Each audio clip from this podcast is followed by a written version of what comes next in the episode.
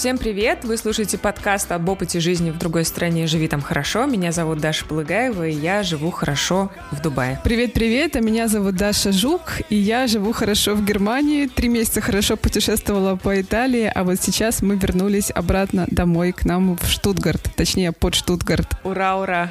Буквально вчера вы вернулись, да? Да, буквально вчера мы вернулись, и пока очень... И? И, и сейчас я смотрю на немецкие поля, покрытые снегом, опять, опять. да, как будто бы ничего Ослики. не изменилось. Очень странное впечатление. Филипп э, сейчас ездил э, отдавать машину, которую мы брали в аренду, и вернулся такой грустный, говорит, мне так странно, что я не говорю больше по-итальянски, мне так странно, что на улице больше никто не шумит, не кричит, нет вот этой движухи. почему мы здесь. В общем. Вообще очень быстро время пролетело. Э, да, ты знаешь, ну вообще ты, наверное, замечала, что в очень активном путешествии время ощущается по-другому. То есть у меня есть э, чувство, как будто бы прошло не три месяца, а несколько лет, но при этом как будто бы они правда быстро пролетели. Очень странно. И я пока не понимаю, что происходит, потому что, с одной стороны, я рада быть э, в таком спокойном состоянии, дома, когда ты можешь наконец-то выдохнуть, расслабиться, постирать всю свою одежду, сесть за свой стол, организовать рабочее пространство. А с другой стороны, мы жили такой классной, яркой, интересной жизнью, и мне кажется, что нас сейчас может обоих накрыть какой-нибудь депрессией депрессия такой декабрьской после этого. Ой, ты знаешь, я это хорошо э, понимаю. У меня вот такие штуки были после командировок, когда я еще работала репортером в полях, и после каких-нибудь интенсивных, при том, что это обычно были какие-нибудь адовые командировки по mm-hmm. каким-нибудь трагическим поводам, связанным там с гибелью людей, еще что-то. И ты возвращаешься, но ты очень интенсивно работаешь в этот момент. И когда ты возвращаешься, ты думаешь, как ты можешь жить нормальной жизнью, человек, вернувшийся с войны буквально. Как ты можешь сидеть в пабе, как ты можешь ходить в офис на работу там к 9 и так далее. Нет, это просто невозможно. Но после отпуска, да, есть такое, что немножко твоя жизнь кажется тебе да. скучной. После отпуска, да, ну, Филипп сейчас бы начал с тобой спорить и говорить, это был не отпуск, мы работали. А расскажи, как у вас, э, чем у вас завершилось э, ваше путешествие? Потому что мы расстались, когда вы уезжали, буквально уезжали из Рима. Да, а, мы с тобой записывали интервью с нашей сегодняшней героиней спойлер, пока не буду говорить ее имя, а в Риме это был последний день, и буквально после того, как мы записали с ней интервью, я записала еще один подкаст а, в таком полунервном режиме, потому что я опаздывала а, в Ватиканский музей. Я забронировала билеты заранее, потому что там безумная mm-hmm. очередь даже в ноябре, а, чтобы посмотреть а, на Сикстинскую капеллу, ну и не только, на другие всякие прекрасные римские сокровища.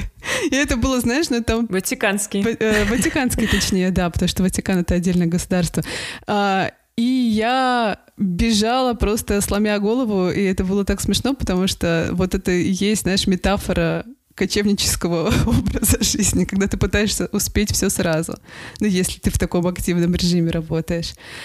Вот, а, в общем, это был последний день в Риме, мы погуляли по городу, попрощались с ним, было как-то очень а, печально, с другой стороны радостно, потому что мы едем дальше, а дальше была Сиена, а, Флоренция, и нам очень с Филиппом понравилась Сиена, очень уютный городок, гораздо больше, чем Флоренция на самом деле, mm-hmm. хотя я знаю, что многие любят именно Флоренцию, ну вот как-то нам полюбилась Сиена.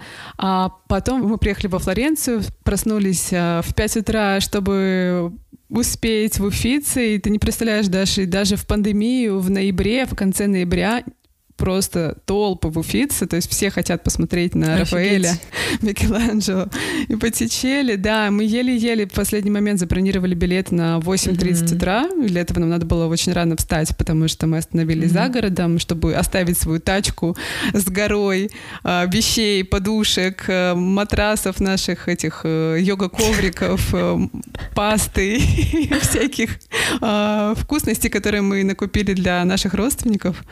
Вот. В общем, мы ринулись в музей, и я э, просто была потрясена Боттичелли рождением Венеры. Мы все видели эту картину, но когда ты видишь ее воочию, э, это такое сильное впечатление производит. Мне Филипп не мог оторвать. В общем, насытились мы искусством, и потом пошли гулять по Флоренции, попробовали знаменитые сэндвичи, говорят местные, что если вы не ели эти сэндвичи, то вы не были во Флоренции. Попробовали кофе в четырех местах. Джелато, которое было придумано во Флоренции. А, а на следующий день мы поехали в Парму и пошли смотреть, как делают пармезан, который там был придуман накупили пармезана и поехали в Германию. Класс, класс. У меня есть прекрасная история про Флоренцию. Видимо, Флоренция у меня всегда будет с этой историей ассоциироваться. Мы там были с э, моим мужем и с его семьей, с его мамой, с его братом. И, значит, ну, поскольку мы там были с мужем где-то там за три месяца до этой поездки, э, у них была немножко отдельная программа, у нас была немножко отдельная программа, и мы должны были с его мамой встретиться вот рядом с домом. Ты, наверное, знаешь такое место с огромной-огромной толпой вокруг, там довольно сложно встретиться. Ну, в общем, как-то гениальным образом мы договорились именно там встретиться. И не встретились, и подумали, что его мама, наверное, пошла, ну, гулять, а мы, типа, пошли отдельно гулять, ну, встретимся вечером в отеле. Когда мы вернулись в отель, уже начало темнеть, и она так и не вернулась. И эм, уже совсем стемнело, была темнота за окном, но ее так и нет. Значит, мы начали... Телефон ее остался дома, карта, которую она должна была взять с собой, ну, то есть она ничего вообще не взяла с собой. Вот. И мы, значит, сидим, сидим, Сереж пошел ее уже искать, значит, где ее искать, да, непонятно, где искать. Тут в какой-то момент... Город не маленький, не деревня, да? Да, в какой-то момент раздается звонок в дверь, и э, на нашем пороге появляется полиция. О, Господи. Которая, которая сопровождает его маму. Значит, она нас не нашла, потерялась У. и обратилась в полицию. Телефона у нее нет, название отеля она не помнит, дорогу к отелю она не помнит, она ничего не помнит. Единственное, что она помнила, это московский номер дома. Своего. Она позвонила домой, своего, да. Она позвонила домой. Хорошо, что там, значит, ее другой сын поднял трубку, он уже связался с нами, и так, э, значит, мы законнектили. Он сказал, Сережа сказал, какой номер отеля, и ее привезла полиция. Но самое смешное было, что полицейские начали на нас наезжать, точнее, на него наезжать. В Италии же, мне кажется, культ семьи, родителей, что да. вы потеряли свою маму? Как это так? Как это так? Что? Как это вы ее там оставили одну? В общем, это был полный угар. Как будто бы вы потеряли своего пятилетнего ребенка. Да, да, это превратилось в такую семейную легенду. Так что не забывайте телефоны во Флоренции. Господи. Я помню, как у меня мама потерялась а, в аэропорту, по-моему, Сингапура, когда она возвращалась с Бали в Хабаровск mm-hmm. через Владивосток, потому что а, мама в школе учила французский, который, конечно, она благополучно забыла, а по-английски она не говорит, и что-то от нее требовали сингапурцы, она не могла понять, куда идти, куда куда бежать. Да. В общем, Мама, да, родители и путешествия — это отдельная история.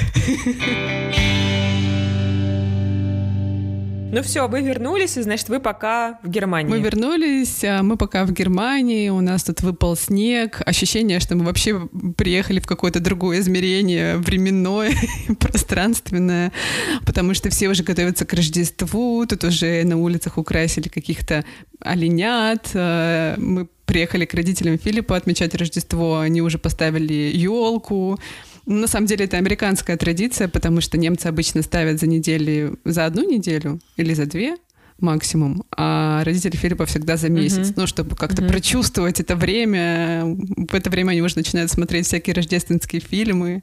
Да. «Один дома», «Гарри Поттера». В общем, уют такой у нас. Класс. Дашка, расскажи, как вы, как вы устроились на новом месте, в доме с пальмами посреди пустыни? Да, надо сказать, что нам сейчас пришлось прервать э, запись, потому что к нам пришел садовник. У нас теперь есть садовник, человек, который приходит и немножко как-то прибирается в саду, там все поливает и так далее. Немножко странное ощущение от этого. Слушай, ну все хорошо, но меня не покидает ощущение, что я немножко живу какой-то не то чтобы не своей своей жизнью, но какой-то жизнью, о которой я никогда не думала. Никогда не думала, что я попаду в такие декорации, в такие картинки. Я выкладывала в нашем инстаграме. А, тут такой, ну, как бы этот компаунд, в котором мы живем, очень похож на какой-то благополучный американский пригород, знаешь, где дети на велосипеде гоняют сами по себе, где все зеленое, где очень красивые такие пряничные домики разноцветные. Более того, однажды мы вышли гулять, и знаешь, что проехало мимо нас с Машей. Что? Фургончик с музыкой и с мороженым. О, То, что я видела в фильмах. в фильмах ужасов? Или, да, да, да, мой муж тоже сказал, что это крипи. Это очень крипи. А, да, или в фильмах ужасов, или вот в фильмах про... Вот я помню, я в детстве смотрела там что-то там про американских тинейджеров, что они там покупают себе мороженое или там газировку, еще что-то. То есть это абсолютно... У меня есть ощущение, что тут прям воссоздали какой-то вот такой вот, вот этот вот мир. И я еще рассказывала, что это очень, очень зеленое место, это правда супер необычно для Дубая, когда ты выходишь, оказываешься на газончике, и от этого прохладнее на самом деле, вот когда есть трава, земля, кустики вокруг. М. Мы с Машей даже ходили вчера гулять, и я записала для нас такой небольшой звук. Тут птицы вечером, я не знаю, у них какой, какая-то перекличка была, перепевка, они тут так сильно пели, что Маша просто задирала голову из своей коляски, не могла понять, что это за звук, он, потому что он действительно такой мощный, прям фильм «Птицы» Хичкока.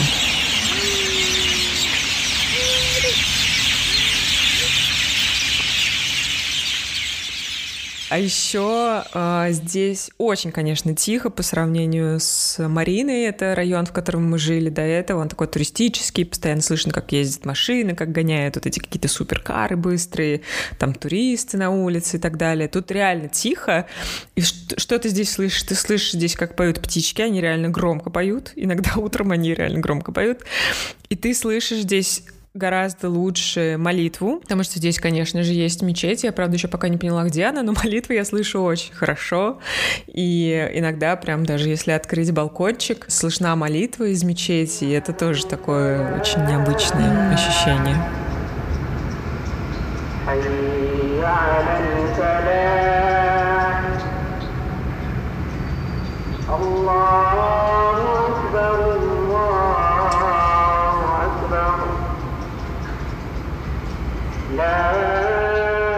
Здорово. Ну, мы в основном тут с Машей, конечно, гуляем, то есть э, у меня жизнь, она довольно скучная по сравнению Маша? с жизнью э, людей, у которых нет детей. А, Нет, э, ну, когда ты с ребенком, у тебя такая рутина довольно-таки скучная выстраивается, ты просто ходишь на разные детские площадки. Тут миллион детских площадок, мы стараемся ходить на разные, и тоже такое необычное ощущение на детских площадках все дети, кроме Маши, с нянями. Я помню, что в России же очень такое стереотипное представление, да, о родительстве. Вот мы все обещаем про это поговорить. О том, что вот родители должны быть с детьми, особенно мамы. Такое супер давление чувствуется в обществе. И я помню, когда я в Москве выходила на детские площадки, конечно, там дети в основном были с, ну, или с родителями, или с бабушками, или, или с мамами. Ну, такое у меня было ощущение, может, там и были няни, конечно, я не знаю. Но тут все дети с нянями. То есть у некоторых, допустим, если двое детей, то у каждого будет по няне. Но это, мне кажется, немножко экстрим, но вот я такую сцену вчера наблюдала. И я одна такая, типа, со, со своим ребенком гуляю. Это, конечно, сильно прям отличает какие-то картинки, которые я видела в России. Удивительно. В общем, ты оказалась в мире, о котором даже не, не представляла и не думала. Да, я оказалась в совсем другом мире. Никогда Мгм. не думала, что буду жить в доме. Эм, очень тяжело. Американско-дубайский, да, такой по ощущениям, как Да, будто бы. да. Э, Из забавного у нас очень быстро устали ноги ходить на второй этаж. Правда. Почему? Такой, такая длинная лестница? Да, когда ты постоянно туда-сюда ходишь, еще с ребенком 9-килограммовым на руках, это довольно сильная О. нагрузка на ноги. Да, проблемы белых людей, короче Да, тут тебе фитнес теперь не нужен. Да, да. Так что у нас новая жизнь началась. Прекрасно. Ну, сегодня у нас э, будет очень интересная героиня. Мы будем в который раз говорить про цифровое кочевничество, но про такой свежий-свежий-свежий опыт. Пока мы не начали, Даша, расскажи, ну, у тебя есть какое-то резюме вот вашего вот этого безумного experience а? Как тебе? Слушай, всё это очень интересно, очень классно. Это правда какая-то супер такая насыщенная, яркая жизнь. И я уже как бабка хочу пересматривать фотографии и писать какие-то мемуары. Но а, это очень непросто совмещать с работой. И не могу сказать, что мы как-то супер в этом преуспели. Но на второй и третий месяц было уже проще, потому что мы поняли примерно, как а, балансировать более-менее, как договариваться между собой. более-менее, да, потому что все равно э, есть еще куда расти в смысле цифровых кочевников. Но первый месяц был очень тяжелый, потому что м- мы очень много двигались. Я вот вам писала все время в наш чатик э, подкастерский, где мы с тобой и с Машей обсуждаем наши планы. Маша, наш продюсер, привет, Маша. А, я вам жаловалась на, на то, как это не просто, когда ты переезжаешь каждые 2-3 дня, успевать еще что-то делать для своих проектов, а, для своих подкастов. Я вообще не понимаю, как мы в итоге выходили и как я совсем справилась. Но мне кажется, если бы у меня не было команды, а если бы не было людей, которые как-то включаются, а еще с пониманием относятся к твоему образу жизни, ничего бы вообще не происходило, никакая бы работа. А еще было не просто то, что два человека вместе путешествуют, и где-то у нас а, были домики, где больше пространства, чтобы развернуться, включить свои компьютеры и, и параллельно вести зум, там, например, записывать подкаст, но часто это просто были отели, и тогда нужно супер как-то не просто балансировать между расписанием Филиппа, у него каждый день, каждое утро были зумы с 8 утра до 12, у меня тоже были какие-то интервью и, и записи, и нужно было делить пространство. И еще было, знаешь, как вот, а, когда мы только-только приехали в Италию, я помню вот это наше состояние, мы на озере Кома, и тут так все красиво, и все время хочется эту красоту в себя впитывать, куда-то идти, смотреть и включаться в эту жизнь. А, Единственное место в Италии, где мне не хотелось включаться, был Неаполь.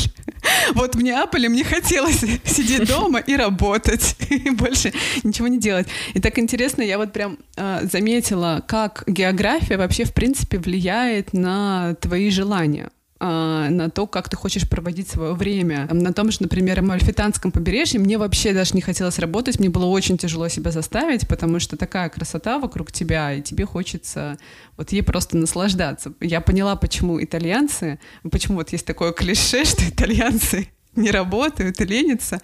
А, хотя это не совсем так, потому что, ну, это неправда, мне кажется, потому что все-таки очень много мы видели таких хардворкинг э, людей и всяких фермеров, которые много, правда, впахивают, чтобы как-то что-то заработать на жизнь.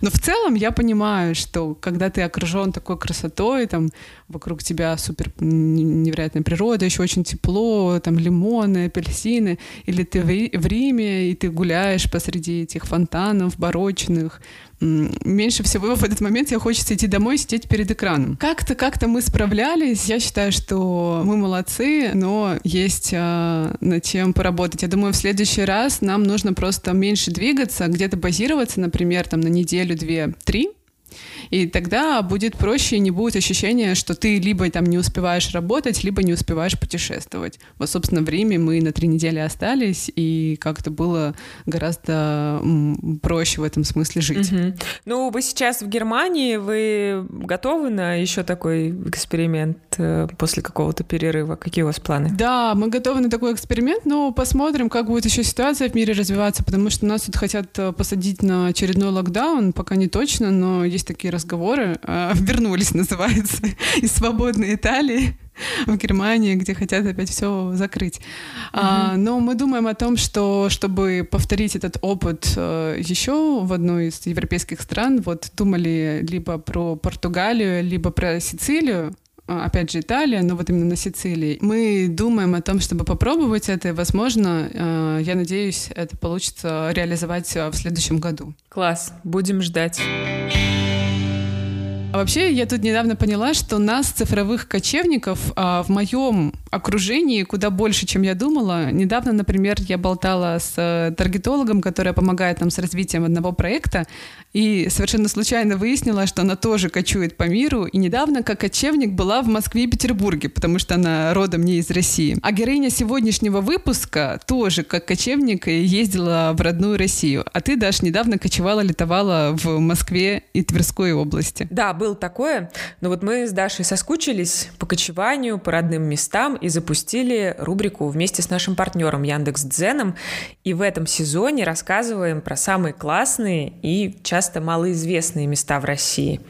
На этой блог-платформе можно найти много интересных маршрутов путешествий и обзоров. От travel авторов, а мы зовем к нам в подкаст блогеров Дзена и просим их поделиться своим опытом путешествий. И сегодня мы говорим с Сергеем, автором блога «Региональная заброшка». Сергей, добрый день. Спасибо, что пришли к нам. Добрый день. Очень приятно, что позвали. У вас очень необычная тема блога «Заброшенные храмы и дворянские усадьбы. Прогулка с камерой в руках по руинам былого величия». Как появилась идея вашего блога? Какие заброшенные храмы и усадьбы оставили такое сильное впечатление, что это превратилось в целый блог? Ой, страшно представить, это был 2014 год. Я помню, сидел в офисе, работал, там был обеденный перерыв, и я в интернете ну, читал какие-то новости, листал ленту, и увидел заброшенную усадьбу. Причем а, в ней в советское время располагался детский дом, и очень необычно смотрели сочетание, то есть это старые колонны, старые печи и рисунки, там, Красная площадь, какие-нибудь зайчики. Меня, помню, так впечатлило, а внизу были координаты.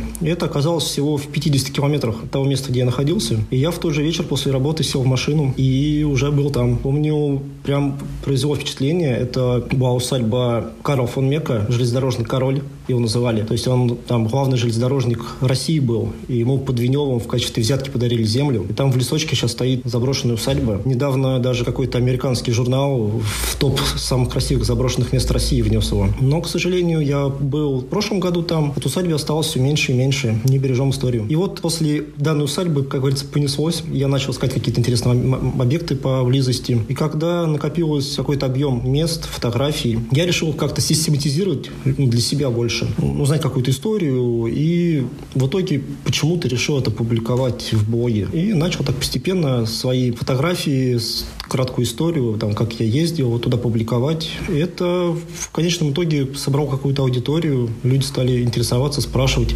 советовать.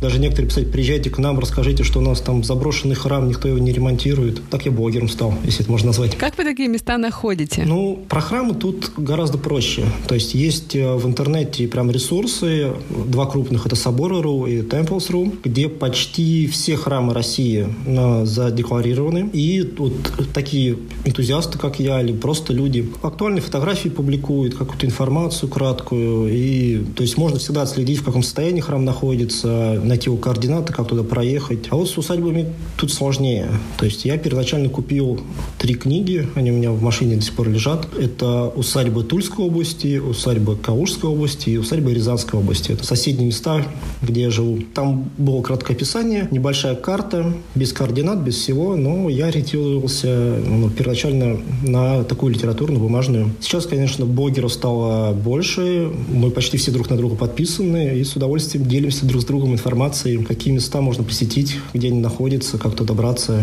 какие есть нюансы. Сообщество есть, любители заброшек. Очень интересно. Расскажите про ваш персональный топ-3 самых интересных э, заброшенных храмов и усадеб, куда бы вы рекомендовали поехать нашим слушателям. Ну, я буду стараться брать не самые популярные места, потому что обычно про них много информации в интернете. Сначала бы отметил родную Тульскую область, и это, я вначале упоминал усадьбу Фонмека, она одна из самых популярных мест, но если уехать чуть дальше в тот же Веневский район, то можно попасть в село Аксиньино. Это бывшая усадьба Давыдовых. Там усадебный дом не сохранился, но там очень необычный, красивый храм. Он необычен тем, что на его вершине вместо обычного креста стоит фигура Архангела Михаила. Он раньше тоже держал крест, сейчас там наполовину обвалился. И подобных храмов я всего лишь парочку где-то видел в России. То есть не типичная архитектура, не, не какой-то такой проект, который везде дублировался. Меня даже пару раз в фотошопе обвиняли, когда я с коптера снимки выкладывал этого места. Мне очень это место нравится. Я всем говорю его посетить, потому что боюсь, что с каждым годом там станет все меньше и меньше. Далее я бы, конечно, отметил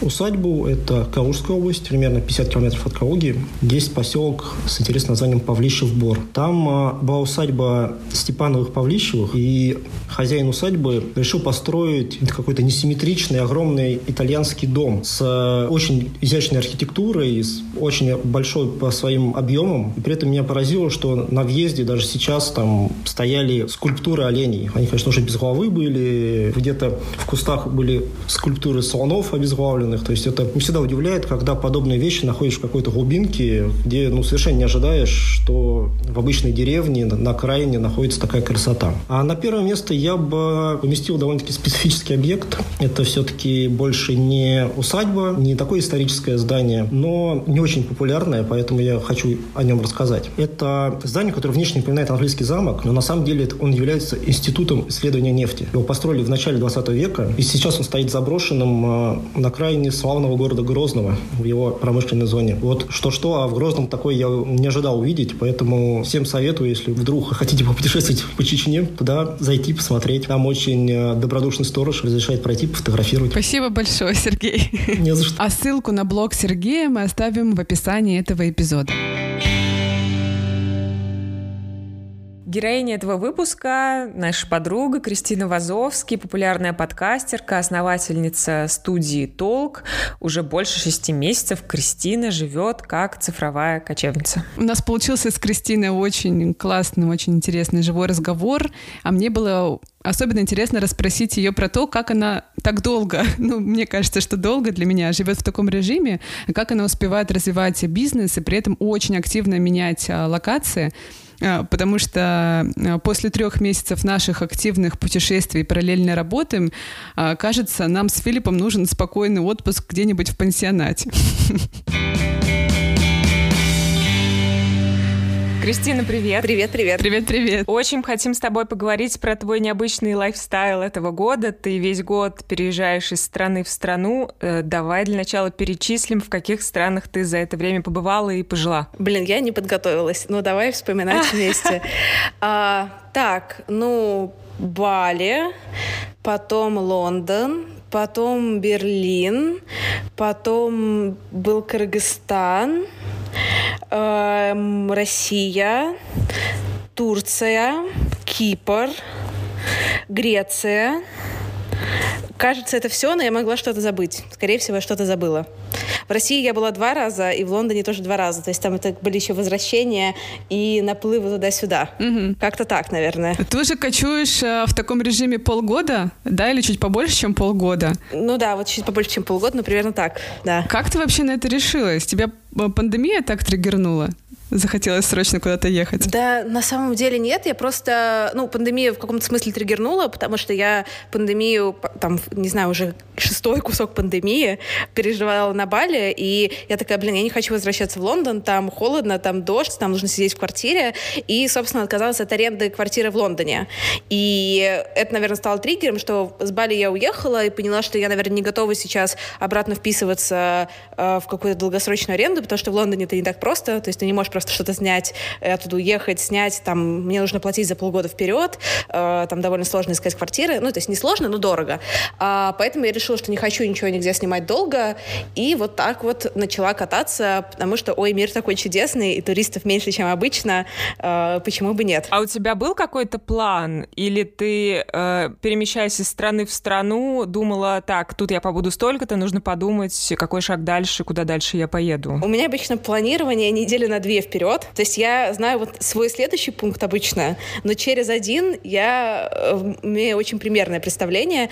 И по поводу времени в стране я тоже ориентируюсь на месте, э, сколько мне прикольно, потому что у меня нет никаких жестких коммитментов. То есть я могу в одном месте и год протусоваться, и два дня. То есть обычно меня особо ничего не держит. А по какому принципу ты выбираешь страны? С- ну, вот с Бали я прилет- из Бали я прилетела в Лондон, потому что мне нужно было взять пуховик, пересобрать вещи, э, туда въехать, там, решить вопросики с документами. В России там я не видела, не видела друзей, а потом из России мне нужно в Россию получать визу, мне нужно было куда-то уехать а, и решить, типа, за день. И я выбрала Берлин, потому что Берлин, я знаю, неплохо, и там есть друзья, а потом я решила получить право капитанки. Ну, то есть, как бы, оно как-то все само складывается, но там нет особо, э, опять же, никакого как бы, глубокой мысли под этим особой, если честно. Ну, не, не ешь, молись, люби. Вот, да, И- Италия и про еду, Индия про что-то спиритуальное, и Бали там про любовь.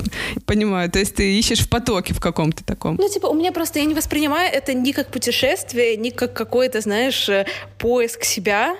Ну, то есть это просто вот, условно говоря, как, э, блин, а где бы поесть в Москве? Ну, там, я поеду в полдень по завтраку, или я поеду туда-то в Мэнди съем вафли. То есть для меня перемещение стран, это примерно сейчас в таком же контексте.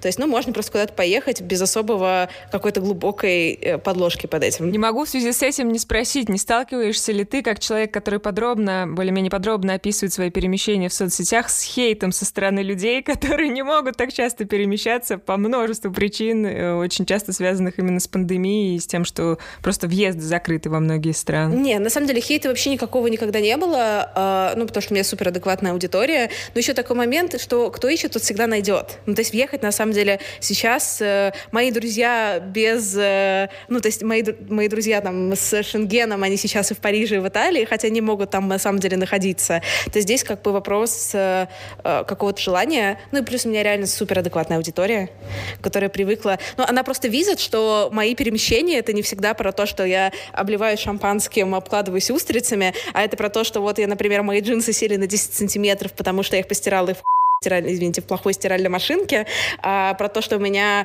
18 пар грязных трусов, и потому что я не могу купить ничего больше 100 миллилитров. То есть кажется, что они видят обе страны, и поэтому не сильно завидуют, э, не знаю, э, э, потому что они открывают ящик, и там много чистых трусов, а у меня не одних. А, я тебе сегодня буду задавать много вопросов как цифровая кочевница. Вот недавно стала ей, почти три месяца мы тоже перемещаемся с мужем, скачем по Италии.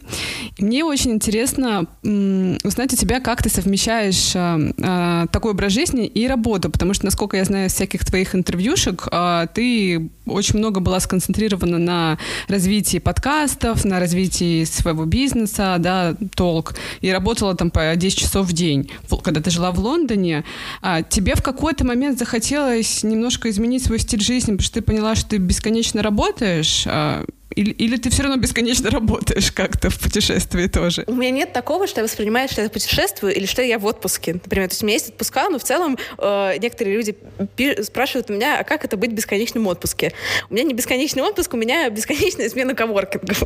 вот. Ну, на самом деле, я, правда, до сих пор э, много работаю, и особенно на работе это никак э, не сказывается, потому что мне не нужно мотивировать себя, чтобы работать. То есть я классно работаю в самолетах, в аэропорту, э, не знаю, в плохой гостинице, гостинице, в хорошей гостинице, я одинаково продуктивно э, существую. У меня сейчас, на самом деле, последние месяцы я начала заниматься своим графиком, э, и у меня стало гораздо меньше операционки, но даже когда у меня становится меньше операционки, не, не появляется желание работать меньше. У меня просто есть больше гибкости, когда я могу это делать. Тем более, даже когда я вот не последние полгода не так часто перемещаюсь, даже до этого я куда-то ездила супер часто, то есть минимум раз в месяц все равно. Поэтому для меня такой образ жизни это, э, ну, просто, наверное, самое привычное, что есть. Но у тебя есть уже какое-то ощущение от э, каких-то безусловных плюсов такого формата и каких-то безусловных минусов э, из, из серии 18 пар грязных трусов там и прочего? Классный вопрос. Э, ну, безусловный плюс — это то, что ну, есть вот это вот безусловное ощущение жизни, да? ну, то есть, э, как бы, жить жизнь, которой хочется. Например, там, я не люблю плохую погоду, я не знаю, кто ее любит, но я не люблю, когда холодно, не люблю, когда мокро, не люблю, когда грязь. Я выросла в Петербурге, у меня травма на всю жизнь. Вот это вот ноябрьское, извините, говно, в котором ты тонешь потом еще 6 месяцев, я это не люблю, поэтому как только где-то портится погода, я могу взять оттуда уехать. Это безусловный плюс. А, и, ну, в целом какая-то просто то, что можно на мир смотреть очень-очень глобально. Для меня реально вот, э, там, не знаю, Италия, Бали, э, не знаю, Лондон, Москва, Нью-Йорк — это примерно как э, районы Санкт-Петербурга по ощущениям с точки зрения перемещения. Это безусловные плюсы. Безусловные минусы какие? Ну, на самом деле, просто супер бытовые, что ты все равно постоянно находишься в некотором состоянии стресса. Например, ну, потому что перелеты, переезды. Например, вчера у меня была запись, там, квартиру не успели Airbnb убрать. Мне приш... ну, там, мой молодой человек э, просил там уборщицу подождать под дверью, пока я закончу записывать. Стиральная машинка постирала вещи. Я не могу что-то купить, потому что у меня не помещается в чемодан, нужно что-то выкидывать. Ну, то есть вот какие-то такие моменты, которые, они не кардинально какие-то негативные, но просто если, например, что-то еще происходит или это все наваливается, а, может становиться просто сложновато, тревожновато. Вот, ну, как бы mm-hmm. так, такие весы. Вот. Опиши классический день э, Крис Вазовский цифровой кочевницы. Блин, на самом деле прикол, наверное, в том, что еще вот это цифровое кочевни- кочевничество, что нет никакого классического дня.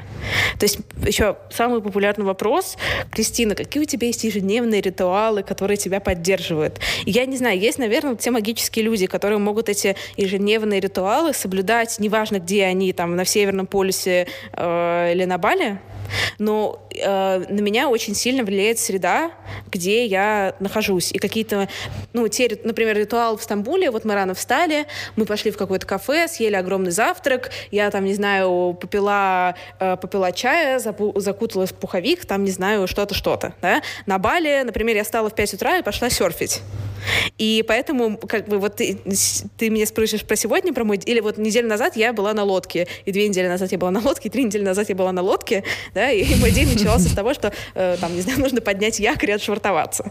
А, поэтому мой ежедневный день дико зависит от того, где я конкретно нахожусь сейчас. А нахожусь я последние реально полгода практически каждую неделю или каждые две недели в новом месте. Слушай, а у тебя вот такая вот это, т- психологический, психотерапевтический термин толерантность к неопределенности, она была прокачана и до того, или ты ее в процессе вот так вот прокачиваешь? Очень классный термин, я его сама обожаю. Толерантность к неопределенности у меня, наверное, всегда была очень высокая, потому что я начала, начала путешествовать одна с 15 лет. Просто я вот я помню, что я в 16 я улетела сама в Латинскую Америку на полгода, и, и я помню, что мне было вообще, я была супер на чиле, вообще не волновалась, я такая, ну, как бы, что, Латинская Америка, Латинская Америка, как бы, что со мной там будет.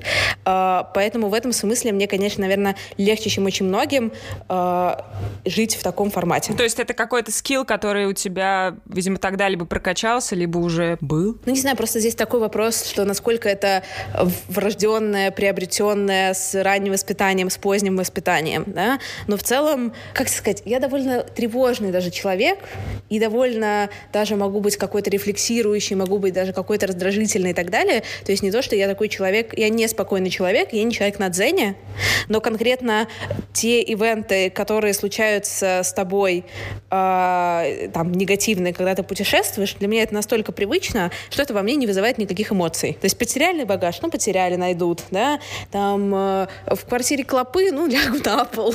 Ну, то есть у меня вот как бы такое вот, ну, а что делать? Все, вот, и это бывало уже 10 раз, а это бывало 15. Ну, слушай, классный навык. Ну, Вот мы, когда с мужем начали путешествовать, а, для нас обоих было открытием то, что для нас этот э, путешествие, постоянное перемещение каждые 2-3 дня стали таким сильным фактором стресса, что мы чуть друг друга не убили в первые же три недели, при том, что мы э, в пандемию как пара довольно благостно существовали рядышком. И Вопрос такой, как ты вообще управляешь стрессом, когда он случается? Вот вы тоже с парнем, да, насколько я понимаю, вы путешествуете, у вас у обоих там свои графики. А, есть еще всякие графики, не знаю, кафе. В Италии, например, все закрывается довольно рано, если ты не успел поесть, извините. Ну вот если ты не в Риме. А, и вот что, что делать, если все как-то наложилось, как ты говоришь, да, чемодан пропал в, в, квартире, в квартире клопы, а, интервью вот, вот сейчас, а там еще какая-нибудь встреча у твоего парня, в одной комнате, э, как вы с этим совсем справляетесь? Очень классный вопрос, кстати, про мужа. Вот я, мне хочется тоже тебя просматривать, как вы там путешествуете и так далее. Но смотри, здесь какие обстоятельства. Во-первых, мы с моим молодым человеком, мы не путешествуем вместе, путешествую я, а иногда мы в... Ну, то есть я имею в виду, что я так живу и кочевничаю, он живет в Москве. И периодически мы с ним соединяемся в каких-то поездках. То есть это в этом смысле гораздо удобнее, потому что мне нужно очень много личного пространства, и если у меня нет этого личного пространства, я начинаю сходить с ума, и я начинаю убивать. Поэтому э, оно у меня должно быть, э, и классно, что оно у меня есть. А, Во-вторых, э, молодой человек, он супер спокойный, я не знаю, что нужно, чтобы вывести его из себя. Это очень помогает. Вот, потому что если бы здесь был бы какой-то... То есть у меня были, например, отношения, когда мы очень много путешествовали вместе, и мы каждый день срались, мы каждый день убивали друг друга, потому что он говорит, я ненавижу твой голос, я говорю, я ненавижу тебя. Ну, то есть примерно такое. И, короче, это просто очень зависит от темперамента вот этих двух людей, насколько у вас хватает или не хватает личного пространства. А, опять же, ну, например, перемещение каждые два дня, я понимаю, что вот это меня очень выматывает очень жестко. Мне нужно, ну, вот мне нравится, как бы, я не знаю, вот сейчас такой вопрос тебе. А какой у вас подход? Вот вы перемещаетесь, а вы куда-то что-то ходите, смотрите? Нафиг вы два, как бы каждые несколько дней перемещались? Типа, какая была задача? Мы начали наше путешествие с севера Италии, и мы были там в разных э, регионах, типа Лигурия, Тоскана, там всякие маленькие городки, и нет смысла там сидеть по три недели. Ну, то есть ты все быстренько посмотрел за три дня, стало скучно, поехала дальше. А потом мы осели в Риме на три недели, потому что это большой город. Да, какая-то такая логика. Прикольно. У меня логика такая, что я ни в каком городе ничего не смотрю. Окей. Да, например, даже там, не знаю, с молодым человеком или с друзьями, они приезжают в какой-то классный город, и они идут, этот город смотрят достопримечательности, да? И я такая, мне это не нужно. Я очень в этом... У меня есть такое переизбыток красивого. Я такая, типа, уберите, пожалуйста, красивые вещи от меня, я больше не могу на них смотреть. Уберите этот фонтан э, в барочном стиле в Риме от меня Ну, подальше. типа, ну, типа, да. Ну, ну, как бы из серии просто вот потому что для того, чтобы что-то в себя вобрать, как-то что-то посмотреть, чем-то насладиться, это на самом деле тоже трата энергии, как я поняла. Да, это правда. Чтобы вот такое, ну вот, красиво, красиво, вот я смотрю, вот я рассматриваю, вот я как-то с этим взаимодействую. А когда слишком много красивого, мне сложно. Поэтому они все ходят, гуляют, смотрят, что-то там этот город изучают. А, Я как бы, я могу как-то сама, я очень классно сижу в кафе, я очень классно сижу дома, я очень классно сижу на одном месте, и мне в этом прям супер. А, Потому что я не могу перемещаться, то есть я могу перемещаться каждые два дня, но я бы точно не стала ходить и изучать эти городки каждый, потому что для меня стресс от перемещения, он бы убил уже всю вот эту вот красоту. Вот сейчас мы по Турции путешествовали на тачке, и я поняла, что я просто не, ну, короче, я не способна выходить из дома после того, как мы там пере- ну, как бы сделали переезд, потому что мне уже много. Я уже в окно посмотрела, мне тумачит. Мгм. Ну, классно, что ты это понимаешь, и ты в сохранении энергии находишься. Ну, типа, да. Но многие зададутся вопросом, а в чем тогда поинт перемещаться? То есть, если ты перемещаешься, ты оказываешься э, там в одной красивой гостинице, в одном симпатичном Airbnb или несимпатичном, там находишь какую-нибудь ближайшую кофейню, в чем, в чем тогда фишка, если ты, не знаю, как, бы, как будто бы не впитываешь, да, то, что вокруг происходит, а ну, просто декорации, коворкинги меняешь, как ты сама говоришь? Смотри, на самом деле это классный вопрос тоже. Ну, то, что все равно ты впитываешь. Понятно, что тот завтрак, который ты съешь в Италии, тот завтрак, который ты съешь в Париже и который ты съешь в Турции, это три разных завтрака. И как бы это прикольно. Все равно то, что ты видишь и так далее, а, это все равно все, все разное. И все равно это бывают разные этапы. Например, вот я была неделю на лодке, я была очень включена в происходящее. Но когда ты так во что-то включен, все равно нужно как-то передыхать. Обычно как это устроено, что вот у тебя есть какая-то условно обычная жизнь, не знаю, в Москве, в Петербурге, в Берлине где-то, и ты ездишь в отпуск и напитываешься впечатлениями. Да?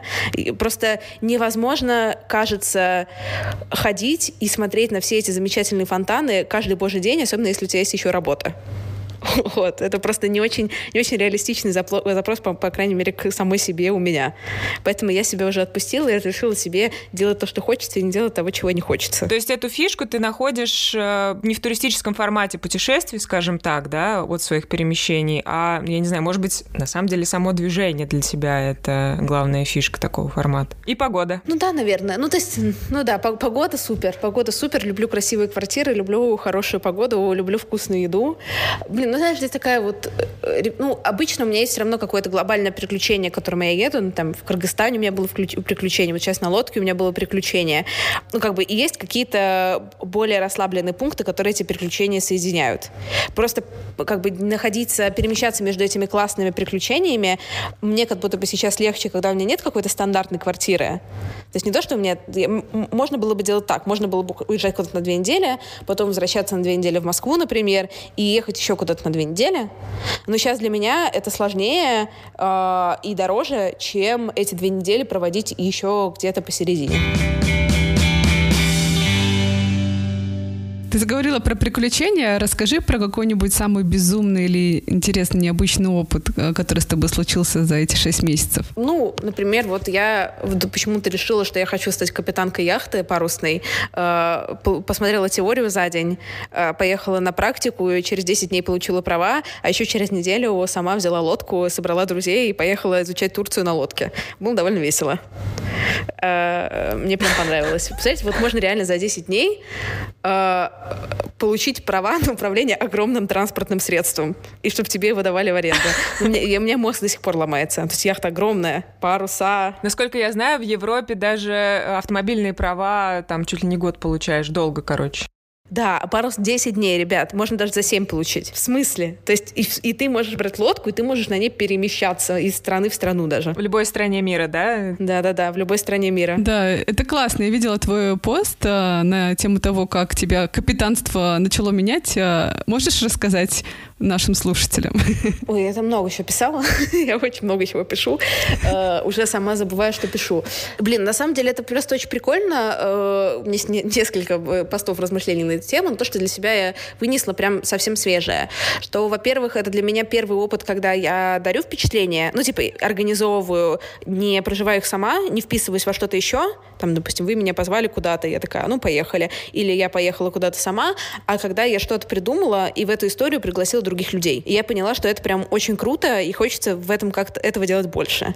А, еще очень круто с точки зрения работы, что, блин, у нас уже выстроены процессы так, что я могу сначала взять отпуск на 10 дней, и компания не умирает, и у меня после отпуска нет завала работы, а потом сказать, блин, что-то мне не хватило, я сейчас еще на неделю на лодку еду, работать несколько часов в день э, с лодки с пивом, и все тоже отлично работает. Э, Деньги зарабатываются, никто не умирает. А, тоже офигенно. Еще что офигенно? Ну, короче, да, это какие-то вот такие для меня новые классные штуки. И как можно, на самом деле, то, что я вам уже сказала, э, быстро начать видеть совсем другую сторону мира. Там вы знаете, что, например, есть водные супермаркеты, которые вот ты хочешь... Я знаю, Да. я знаю, потому что я брала лодку, мы брали лодочку на Сардинии, и было очень классно. А потом я рекомендовала Даше сделать то же самое, и они почему-то взяли резиновую лодку, попали в шторм, и вот как раз там чуть не, убили друг друга. Да, это очень странная история, когда ты плывешь, и там так тебе пиво подгоняет или мороженое, там что-то такое. Да, ну вот такая штука. Или то, что есть вот эти вот какие-то, ну, есть марины, да, и там это выглядит как пятизвездочные отели. Ну, то есть просто какая-то, вот как будто бы, э, знаете, такие лотерейные билеты, когда тебе нужно э, этим рубликом стереть э, штучку, да, циферки открыть, или там в Да-да-да. какой-то игре цивилизации, когда, оп, открываются новые территории. И я обожаю вот это вот ощущение, когда в мире, бац, открываются новые территории. А я как будто, знаешь, для себя вот так стерла все, все море. В смысле, теперь и по морю можно, классно, вау. Я сейчас хочу получить права пилот пилотки, пилотессы самолета. О, ну это будет не 10 дней. А это три- за три недели можно сделать, на самом деле. Класс. Опасная женщина, Крис. Блин, представляешь, как классно? Можно на три... Вот я такая, девчонки, блин, поехали, я вас на самолетике покатаю, а потом на яхте. Вау, классно, весело. романтическое предложение. Весело. Крис, а расскажи, пожалуйста, как ты оказалась в Киргизии? Кажется, это какое-то неочевидное направление для путешествия. Ой, я сходила на одно свидание в Москве и познакомилась там мальчик с мальчиком из Кыргызстана. И он меня позвал вместе поехать в Кыргызстан, а я взяла и согласилась. И мы поехали вместе с, э, э, с ним и с его друзьями в роуд-трип по Кыргызстану на, на тачке. Вот было очень весело. Это сопровождалось какими-то необычными историями, не знаю, опасностями и так далее. Я была в Киргизии, когда там была революция много лет назад. У них каждые четыре года революция. Они достаточно ре- революционные Да, ребята. каждые четыре года. Ну, в общем, примерно позапрошлая революция, когда там была. И один из... Ну, то есть там было много диких моментов, которые со мной случились, э, но один из них заключался в том, что мы вылетали из города Ош э, в Бишкек, и самолет никак не мог взлететь, и все такие, блин, чего мы не взлетаем, чего не взлетаем. И тут пилот говорит, извините, чуваки, мы чуть-чуть задерживаемся. Дело в том, что один из наших пассажиров э, не отдает свой автомат. Я поворачиваю голову, там сидит чувак с автоматом на пассажирском сидении, и стюардессы его уговаривают отдать этот автомат перед взлетом. Блин, да офигенно. Вот это... А, люблю Кыргызстан. Ну, короче, нет, на самом деле Кыргызстан э, э, это э, место мечты. Это точно в топе 3 моих поездок в 2021 году. И, наверное, в топ-10 вообще поездок в жизни. Я фанатка Кыргызстана, я готова набить флаг себе Кыргызстана на лбу. А, Меня не понимает никто, особенно кыргызы. а, если честно. Но нет, никакой жести, на самом деле, прям жести-жести не было, ну, потому что я была с классными ребятами. Ну, кроме концепта, что я э, поехала в горы с чуваком, э, которого я видела раз в жизни, э, но кроме этого все было абсолютно, абсолютно адекватно. И я помню, что еще мой друг и соведущий моего секс-подкаста Егор, он такой э, спрашивал, э, говорил, а точно ли его друзья существуют? Представляешь, вот сейчас он приедет и такой, а извини, а друзья заболели, поехали в горы вдвоем. Ну, короче, вообще было очень весело. А, И для меня какие-то такие штуки, когда ты, ну, когда я делаю какую-то фигню, которую вроде не надо делать, но очень хочется, и я ее все равно делаю, они всегда как-то очень классно окупаются потом. А Кыргызстан вообще любовь. Ну, я прочитала твой пост, мне захотелось туда поехать, потому что вкусно, солнечно, дешево, красиво. Потом, а потом Даша тебя отговорила, да? Да. А, расскажи, пожалуйста, какая страна или город оказались самыми комфортными в смысле цифрового кочевничества для тебя и вот какого-то work-life balance? Мне кажется, в этом смысле для меня какой-то топ в теплые месяца это Берлин, э, потому что там, ну, просто Берлин для меня очень понятный город. Я там тысячу раз была, у меня там много друзей, там хорошее соотношение цены и качества, он э, горизонтальный, а не Стамбул, где ты постоянно карабкаешься. Э, Я там ездила на велосипеде, жила в красивой квартире, и он такой, как бы, с одной стороны, активный и включенный, с другой стороны, не слишком. Поэтому Берлин вообще топ. Например, на Бали э, я не понимаю, как у меня бизнес не умер за полгода, пока я тусовалась на Бали. Потому что там делать хочется все, что угодно, кроме того, чтобы работать. Вот сейчас я туда еду через несколько дней снова. Посмотрим, как по- пройдет еще раз эта история. Ой, я тебя очень хорошо понимаю. У меня было точно так же, когда мы путешествовали по Тоскане и по Сардинии. Вообще, зачем существует работа? Спрашивали мы себя. Да, ну то есть есть, я правда, короче, верю, что вот эти места, где ты живешь, они тебя очень, на тебя очень сильно влияют. И нужно соизмерять количество вот этих вот максимально мест для отдыха с местом для, с, с местами для работы, э, чтобы было э, чем платить потом за места для отдыха, скажем так. Хочется немножко поговорить с тобой про путешествия в пандемию. Как тебе все это удается? А есть ли какие-то у тебя лайфхаки того, как перемещаться из страны в страну сейчас? Как ты чекаешь там все эти, не знаю, правила въезда, а, там, ПЦР-тесты, не тесты, локдауны, карантины и так далее? Это же такой дополнительный фактор стресса. Ну, на самом деле, да, но у меня есть несколько преимуществ. Сейчас меня закидают помидорами, ваши уважаемые слушатели. Э, Слушатели, вы правы, закидывайте. А, У меня европейское гражданство, плюс вид на жительство Великобритании, а, плюс э, двойная доза Pfizer. Это решает очень много проблем с, э, с путешествием карантином. Дорогие слушатели, так было не всегда. Я за свое европейское гражданство боролась. У меня был российский паспорт, я от него отказалась. Это было больно. Меня унижали несколько лет, но я этого добилась. Поэтому это не врожденная привилегия. А, но привилегия, тем не менее. А, на самом деле, короче, есть государственный сайт в Англии, ну, типа UK.gov, и там супер классно написано все про все страны. И я всегда захожу туда, неважно, и даже если я лечу не из Англии, не в Англию, я, ну, как бы, а, например, из Германии в Гватемалу, я всегда захожу на сайт Великобритании, и там все очень классно про эту Гватемалу написано. Иногда я... Э, сейчас стало легче, на самом деле, сейчас сильно снизили все эти ограничения, потому что год назад было сильно сложнее куда-то кататься, или даже полгода назад. Ну, вот, например, пару дней назад нас не пустили на самолет с молодым человеком, у него... Наших друзей пустили без ПЦР-теста, нас не пустили. Ну, то есть у меня была вакцинация, у молодого человека не было вакцинации и ПЦР-теста, и нас не пустили на самолет. Ну, то есть всякое бывает. Ну, просто я отношусь к этому, короче, спокойно. Не пустили... Философски. Да, не пустили, не пустили. Ну, как бы в следующий раз пустят, надеюсь. А куда вы должны были лететь? А мы должны были лететь из, Гё- э, из э, Гёчика, из Турции в Турцию, из Гёчика в Стамбул. Ну, там цена вопроса как бы 3000 рублей, поэтому э, я такая, ну, 3000 рублей, ничего, Мгм. А для, тут заработаю. а для тебя с твоим паспортом, а, видом на жительство и а, двойной дозой Pfizer все страны были примерно одинаково простыми в плане въезда или были какие-то сложности? У меня все очень просто с демократическими странами, и все очень сложно с недемократическими. Э, Кроме Кыргызстана. Нет, Кыргызстан, кстати, весьма демократическая страна. Там э, революции каждые 4 года. Нет, ну правда, там сменяемость Революция, что есть сменяемость власти, да? сменяемость власти. Там как бы не надо. У Кыргызстана все Я реально, ты видишь, Амбассадор. просто амбассадорка. Да. все, если вы кыргыз и вы слушаете этот подкаст, подписывайтесь на меня в Инстаграме, потому что я люблю Кыргызстан. И я постоянно пишу, как в Кыргызстане все чудесно, а везде все плохо. А, короче, правда, есть проблемы с недемократическими странами. Мне очень сложно въезжать в Россию. Мне сложно въезжать э, во все страны, практически, которые дружат с Россией. Вот.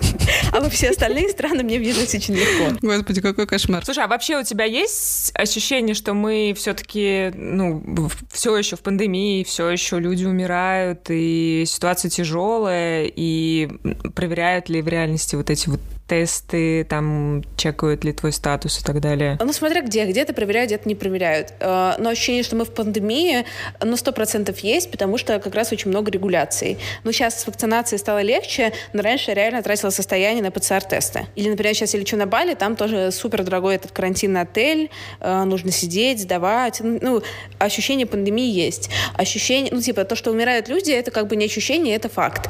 Просто э, почему я про ну, как бы, почему я так много там смеюсь и улыбаюсь, ну, потому что невозможно находиться, кажется, в это включенной, ну, в смысле, в состоянии переживания и тревоги э, такое количество времени, там, несколько лет, потому что это просто, ну, сразу вешаться можно ходить, идти, э, если постоянно думать о том, что, да, да, люди умирают. Ну, то есть я делаю все, что в моих силах, там, я привелась, я не хожу куда-то, если я чувствую себя плохо, я регулярно делаю ПЦР-тесты, mm-hmm. я там не подделываю документы, ну, то есть какие-то такие штуки я делаю, все, что в моих силах, э, призываю все это делать моих друзей и знакомых, но тут тоже какая-то есть ограниченность ответственности. А считал ли ты, сколько ты денег на ПЦР потратила? Ой, там в августе, типа, было что-то в районе 30 тысяч рублей. Это просто, знаешь, это реально, ну, типа, аренда, аренда в Петербурге месячная. Да.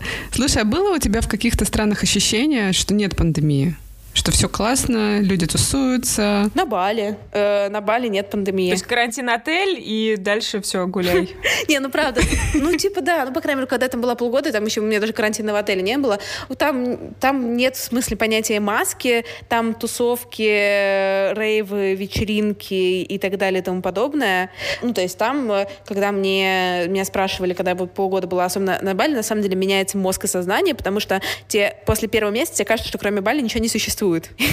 ну, правда, я, это, это, этому, кажется, все подтвердят, что такое, типа, есть что-то, кроме вот э, серфинга одинакового каждый день, и пляжа, и кокоса. А, и когда меня люди спрашивали, как я переживала пандемию на Бали, я такая, с пандемией что? ну, то есть это, правда, там не чувствуется. Во всех остальных местах э, так или иначе, ну, как бы ты понимаешь, что что-то изменилось. Наверное, есть еще разница в том, как себя на Бали чувствуют э, там экспаты, да, люди с большими финансовыми возможностями и, и, и местные. Ну, я не знаю очень глубоко э, эту тему, но а, у нас на Бали есть э, знакомый водитель, который нас возил, когда мы приезжали туда три года назад. Мы с ним остались, э, ну, мы с ним на связи, и он нам писал там каждые два-три месяца, говорил, что вот все очень плохо, некого возить, нет туристов, нет денег, и, ну, в общем, просил помочь. Ну, я верю, что правда нужна была помощь ему, не то чтобы он там выпрашивал, вот, поэтому, возможно, там как-то, знаешь, вот совместились две какие-то реальности. Ну да-да-да, но я имею в виду, когда, когда я отвечаю на вопрос, что нет пандемии, я это, конечно, отвечаю там с точки зрения какого-то, э, ну, туристической, что нет э, то, что мы с вами подразумеваем под пандемией, в смысле масок, ограничений, вакцин, ПЦРов, QR-кодов, закрытости и так далее. Конечно, с точки зрения экономики, э, ну, влияние очень сильное на местное население. Э, ну, ну, на самом деле, сейчас я думаю, что все будет получше, потому что они сильно сократили как раз вот эти меры карантинные и так далее. И очень большой поток туристов ездит на Бали. Но все равно по итогам года там нет вообще австралийцев, тоже огромный э, денежный приток. Э, поэтому, да, конечно, в этом смысле влияние огромное, негативное. Ты упомянула, что бизнес э, у тебя классно работает, и когда ты на лодке сидишь, и когда ты на Бали сервишь. Расскажи, а как команда твоя отнеслась к тому, что ты где-то там разъезжаешь туда-сюда больше полугода? Ну, во-первых, Толк, он с самого первого дня, это был удаленный бизнес, удаленная команда. У нас вся команда сидит по России по миру. Э, с дня ноль у нас никогда не было офиса, мы встречаемся на корпоративах. Очень классно проводим время и разъезжаемся обратно. Поэтому не то, что я такая, типа, ходила, знаешь, в костюме тройки, четверки, пятерки каждый день в понедельник, и такая, все, я уезжаю, ешь, молись, люби. А, Поэтому супер окей, но у нас есть так, ну, как раз очень большой курс, э, в котором мы уверенно движемся как раз на автономность, независимость, э, э, и что не я принимаю решение за команду, а что команда принимает решение за себя, а я сдаю какой-то просто общий, не знаю, наверное, курс направления. А, поэтому, ну, ребятам супер в этом окей. Наоборот, как бы весело, что меняются у меня какие-то фан, фанафаны. Кажется, что на мою какую-то операционную работу это влияет э, достаточно mm-hmm. минимально. Но у тебя прям очень гладко какая-то адаптация прошла в этом смысле, в смысле работать и путешествовать. Почему я спрашиваю? Потому что у меня, особенно у моего мужа, было такое, что когда он а, много работал и мало что видел, у него было чувство вины, что он ничего не видит, а мы сюда приехали, потратили деньги там на, на, на тачку, на какие-то квартиры, на что-то и пропускаем. Он пропускает Италию, он ее не видит. А когда он э, ест пасту, пьет просека, тусуется, у него чувство вины, что он недостаточно хорошо работает. Но я понимаю, что это такая психологическая странная конструкция. Он как-то в итоге с этим справился, но я понимаю, что я читала потом для самотерапии, что у многих кочевников это бывает. Потому что этот баланс не так просто найти на самом деле. Ну, мне понятно, тоже это бывает. Ну, то есть бывает и первое состояние, и бывает и второе состояние, да, а бывает, когда как бы э, вообще прикольно и понятно. Я просто учусь, ну, как бы, я учусь э, разрешать себе делать то, что хочется. Например, на прошлой неделе мне не очень хотелось работать, и я мало работала. А на этой неделе мне прям не хочется никуда ходить и ничего делать, и только хочется работать. И я такая, ну, давай поработаем. Вот, есть кажется, что в этом секрет успеха, потому что, правда, ну, у меня достаточно труд, трудоголичный склад личности, поэтому мне не нужно себя ну, то есть заставлять. У меня, ну, реалистично не может быть тревоги, что я там, э, знаешь, разлентяйничаюсь и как-то вырасту в диван. Просто потому, что это мне не очень свойственно. Соответственно, секрет успеха просто, чтобы себе не выносить мозг, когда не надо, и поменьше просто выносить мозг, никогда не выносить себе мозг, и как-то вот что хочется, то и делать. И тогда получается лучше всего. Но это сложно, понятно, что у меня тоже бывают э, и, и первые состояния, и вторые, и, и, и бывает не очень прикольно. Ну, то есть вот, ну, как бы вот это вот цифровое кочевничество, оно не спасает э, э, ни от каких внутренних, на самом деле, переживаний. То, что, знаешь... От себя не убежишь. От себя, да, от себя. Ну, вот это, да, да, да. Но от себя не убежишь, короче. Поэтому как тебе, так, так тебе и везде плюс-минус. Mm-hmm. Мне кажется, нужно просто еще, ну, что я для себя э, поняла, отпустить вот эту историю про то, что тебе нужно, правда, там все везде успеть, и вот эти какие-то требования повышенные к самому себе, перфекционизм. Я, кстати, перестала быть перфекционистом а, в, в каких-то рабочих вещах, потому что э, когда я сидела дома, я часто перерабатывала, делала слишком. Ну, то есть можно было на самом деле быстрее что-то сделать, а поскольку в путешествии так много возможностей, хочется столько всего посмотреть, я как-то эффективнее начала справляться с какими-то задачами. А у вас есть какой-то дедлайн, когда вы возвращаетесь или нет? Да, есть, есть. А когда? Конец ноября. Вот это Уже неделька осталась, да. И, и да. как тебе в этом? Ты знаешь, я устала, на самом деле, потому что мы очень много э, меняли локации первые два месяца, прям каждые два-три дня, и э, я на самом деле рада, мне хочется где-нибудь лечь на какое-то время лежать и быть в одном пространстве, а, но и мне кажется, что может э, и немножечко накрыть депрессивненьким состоянием, если мы приедем, а там вот в Германии как-то все, все одинаково, все одно, одно и то же каждый день. Не понимаю пока. Ну, пока, пока я рада, что мы возвращаемся, а потом посмотрим. Я предполагаю, что после какого-то такого активного путешествия еще по одной из моих любимых стран, да, может э, быть тяжело привыкать. Крис, у нас осталось пару вопросов. Скажи, в Лондоне до сих пор твои вещи где-то складированы? Или ты уже все? Но они все, типа, там большие вещи, всякие мебель и так далее, она лежит в ячейке. Я просто... У меня нет никакой то ментальной энергии для того, чтобы как-то это там все распродавать. Я не очень понимаю, как это делать. Поэтому оно просто там лежит. Да. Ты в предыдущем интервью рассказывала, что Лондон очень комфортное, классное место для работы, куча плюсов. Э, ты по-прежнему так считаешь после такого большого заплыва, забега? Блин, на самом деле, да. Я думаю об этом довольно часто, и я пока еще не нашла место, где я бы хотела именно долгосрочно жить лучше, чем в Лондоне. И, ну, то есть я просто... Там есть огромное количество минусов, но это минусы скорее не города, а минусы, минусы стоимости города. Вот, то есть, наверное, если бы я зарабатывала бы в 10 раз больше, чем сейчас, то есть когда для меня вот эти суммы вообще не были бы предметом какой-то рефлексии, сколько там стоит классная квартира, э, и чтобы она просто, например, стояла пустая, да, а, как бы, то я бы там с удовольствием бы тусовалась больше. Ты планируешь вернуться? А, я пока не знаю. Я хочу, пока у меня план такой. Я сейчас еду на Бали на месяц или на два, на два максимум я поставила себе дедлайн, чтобы опять не провалиться там. Э, а Потом я, э, может быть, я заеду на Канары, но потом я хочу слетать в Эквадор и потусить пару месяцев в Латинской Америке и, возможно, пару месяцев в Америке. То есть я думаю, что еще полгода точно я буду тусоваться где-то, а после Америки я думаю, возможно, у меня еще есть в планах Африка, э, ЮАР, но после этого я посмотрю, типа, что делать и как я буду себя чувствовать. Кажется, что на полгодика еще запала у меня точно хватит. Батарейка еще держится, да. Да. Села батарейка. Ну, сейчас я на Бали немножко выдохну, потому что самое сложное — это организовывать свою рутину, на самом деле, на новом месте. А, например, я вот хочу... Ну, то есть вот, э, сейчас банально, но бьюти-процедуры. Там, где красить волосы, где делать ногти, где стричься, где там покупать это. Это, чтобы разобраться в этом на новом месте, это отнимает довольно много энергии. И плюс в том, что на Бали я знаю все, поэтому я там смогу прямо выдохнуть, э, скорее всего, за этот месяц-два. Круть. И как раз уже с новыми Круть. силами продолжить исследовать мир. Класс. Спасибо, Крис. Спасибо вам, девушки. Спасибо большое. Спасибо, что дослушали до конца. Нам было дико интересно поболтать с Кристиной. Будем следить за ее путешествиями, за продолжением ее кочевничества. Подписывайтесь на наш инстаграм и пишите нам отзывы, если у вас есть такое желание. Пока-пока. Пока-пока и живите там хорошо, друзья.